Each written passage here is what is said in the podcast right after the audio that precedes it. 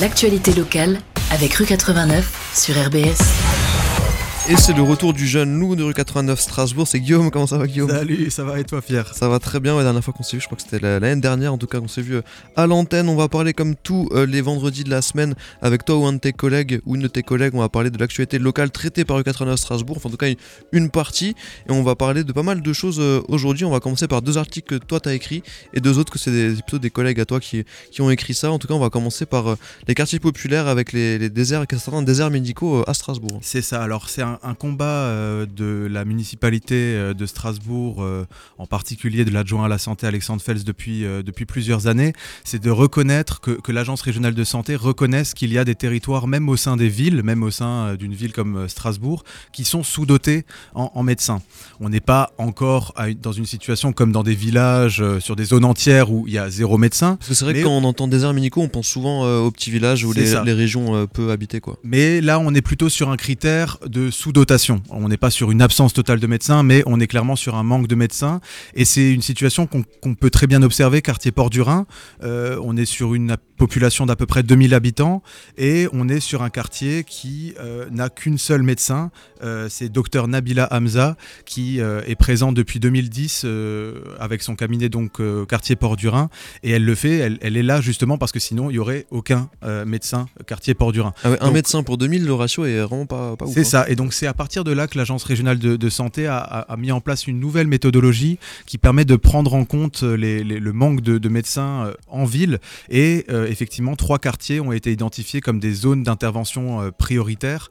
Euh, on a donc l'Elzo, le quartier Port du Rhin et le troisième quartier, c'est Cronenbourg. Donc, dans ces quartiers-là, on va avoir des aides à l'installation des médecins qui sont plus importantes qu'ailleurs. On va avoir un accompagnement de l'agence régionale de santé, des collectivités, pour permettre à des médecins s'installer, souvent dans des maisons de santé. Mhm. quartier Port du Rhin, par exemple, on a un projet de maison de santé qui doit être finalisé d'ici 2024, même si ça fait déjà 10 ans que, que c'est en cours euh, de, finalisation. Mais voilà, on, a effectivement cette nouveauté de reconnaître qu'il faut aussi aider l'installation de médecins dans certains quartiers. Et les quartiers populaires, euh, au-delà de l'aspect où il n'y a qu'un seul médecin, il faut aussi se dire que c'est des quartiers où on a une population qui est plus pauvre. Et qui dit population plus pauvre, dit population qui a plus de besoins de santé. Et mhm. donc ça veut dire que finalement, par rapport à d'autres euh, d'autres situations, par rapport à d'autres zones, on peut avoir le même nombre de médecins, mais si on a un besoin en médecins qui est bien plus important parce qu'il y a des pathologies euh, bien plus présentes euh, dans un, quartier, et eh ben on va avoir cette, sous-dotation. Et, et, donc voilà, c'est effectivement un, sujet qu'on a couvert bah, cette semaine et qui nous tient à cœur, puisque voilà, dans la ligne éditoriale de Rue 89 Strasbourg, il y a aussi bien sûr voilà, la mise en avant des problématiques autour des quartiers populaires. Et la santé fait clairement partie des enjeux qui sont sous-évalués. En fait, on parle de quartier populaire, on, on, a souvent les sujets insécurité, deal, etc. Mhm. Et en fait, on a un gros sujet, je pense qu'on va continuer de l'approfondir les prochains temps sur c'est quoi les pathologies qui sont liées avec la pauvreté, avec euh, la situation des, quartiers.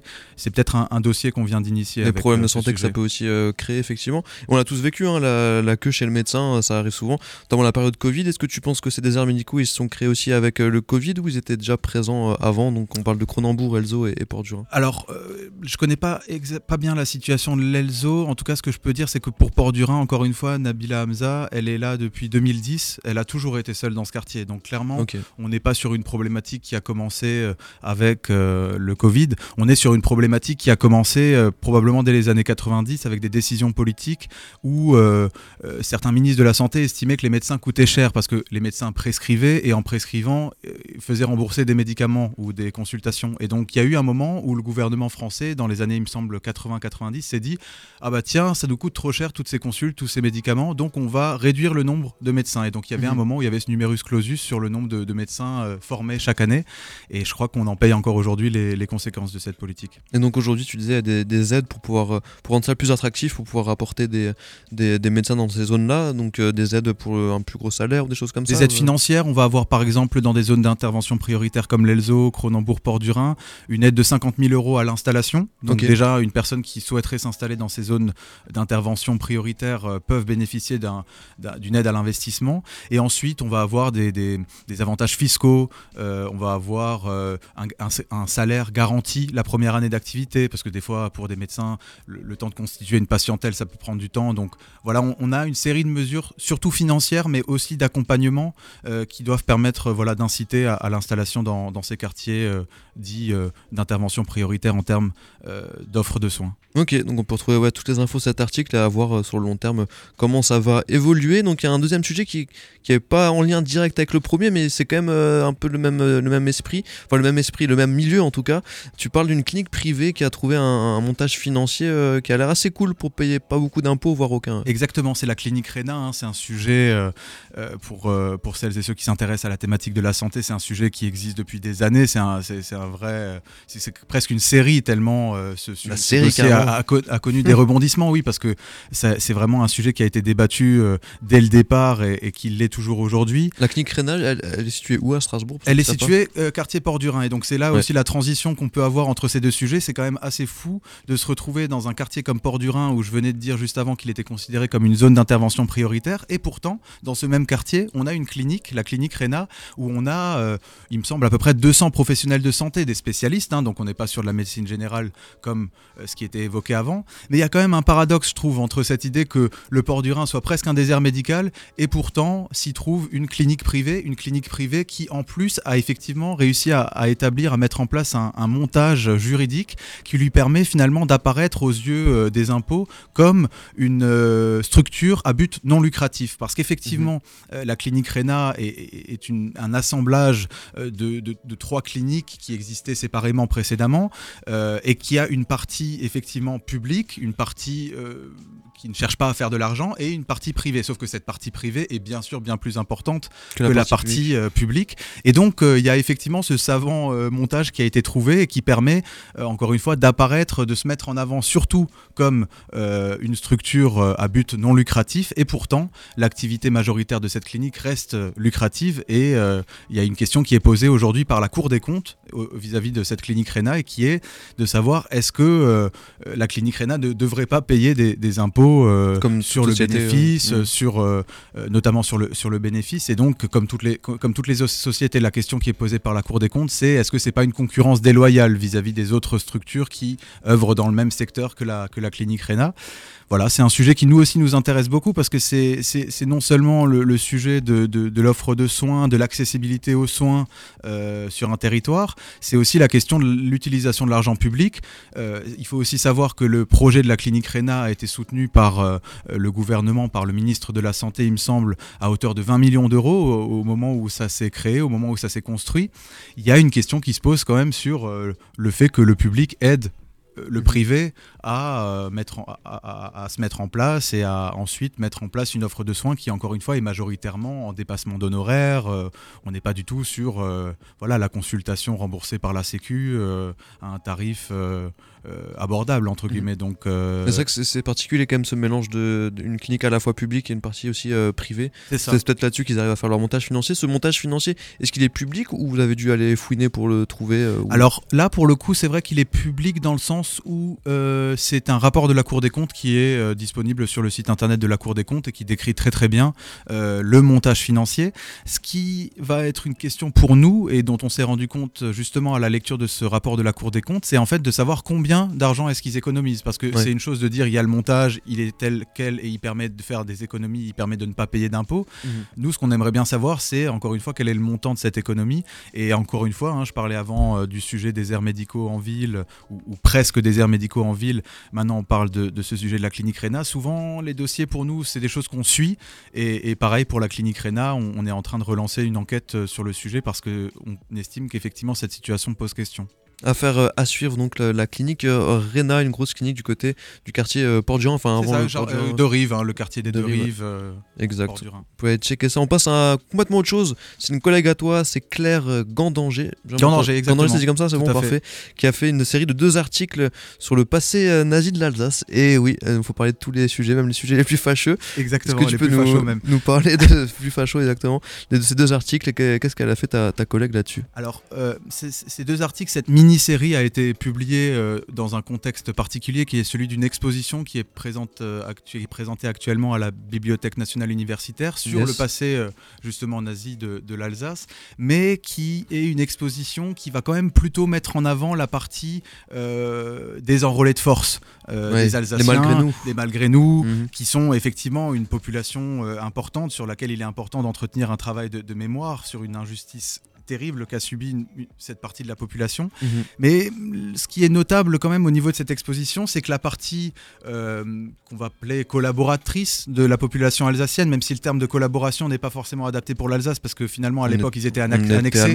Donc euh, en étant allemand, on n'est pas dans la même situation qu'en étant français et en collaborant avec les Allemands. Mais bref, tout ça pour dire qu'il y a quand même eu euh, dans la population alsacienne des personnes qui étaient quand même beaucoup plus volontaires pour travailler avec les Allemands, pour les aider que d'autres. Et donc donc les articles de Claire Gandanger euh, viennent vraiment euh, mettre en lumière des travaux d'historiens récents, des travaux parfois de non-historiens, de, personnes qui sont pas forcément euh, expertes en, histoire, mais qui ont, pour le deuxième volet de son enquête, essayé de comprendre notamment quelle était la position de l'Église protestante au moment de l'occupation allemande.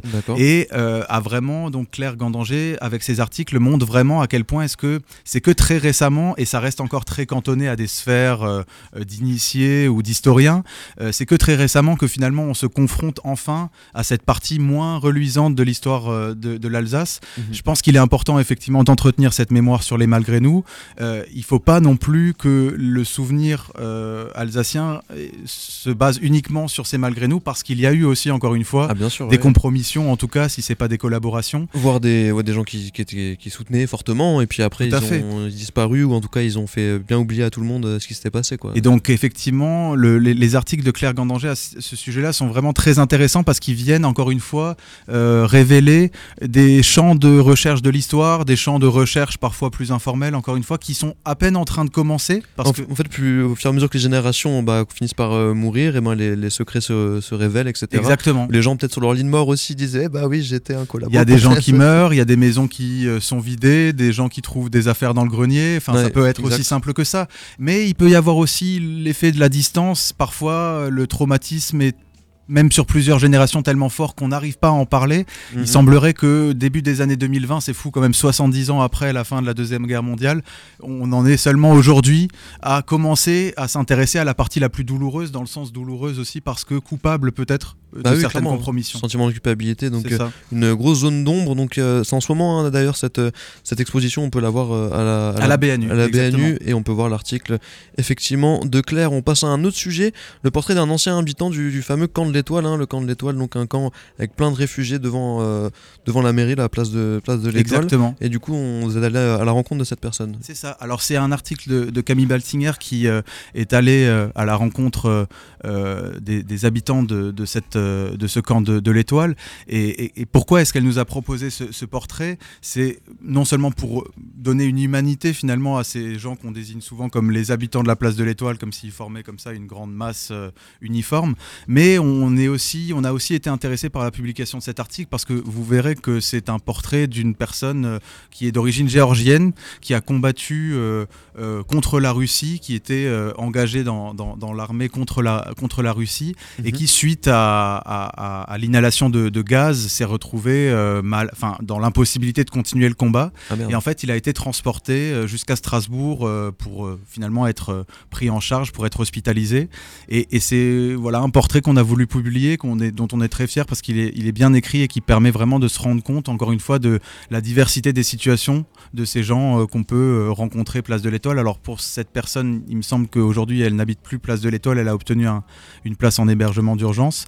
Mais voilà, ça, ça vient quand même montrer encore une fois euh, la diversité des profils qui se trouvent euh, sur cette place, Ils ont- malheureusement Ils ont encore tous un, un parcours, une, une histoire et un destin di- différents, donc euh, on peut aller checker ça. Bah, merci beaucoup Guillaume Crème pour toutes les Merci à informations. toi. Est-ce qu'il y a des grandes lignes là en ce moment, des, des, des projets en 89 dont Il y, a tu voulais encore- parler? il y a juste un dernier truc dont, dont je voulais parler parce qu'on vient à peine de le publier cet après-midi et c'est quand même une histoire assez drôle.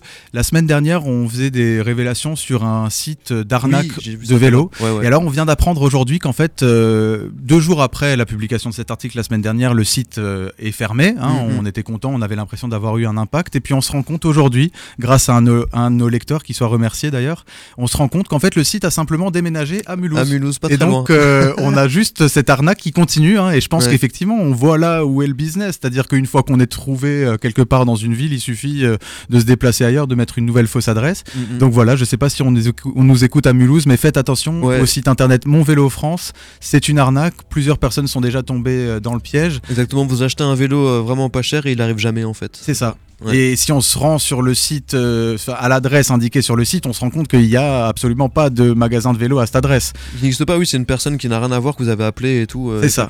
C'est ça. C'est vrai faites attention. Donc, euh, il y a de la carotte à Mulhouse et il y en avait à Strasbourg il y a deux semaines. Maintenant, c'est la carotte et depuis Mulhouse, mais c'est sur internet donc on peut se faire carotte partout. quoi. Partout, tout à fait, tout à fait. Attention, rien n'est gratuit dans la vie. Merci Guillaume. Bonne Merci semaine à toi, Pierre. Bon week-end. Bon week-end surtout. Ciao, ciao. Ciao.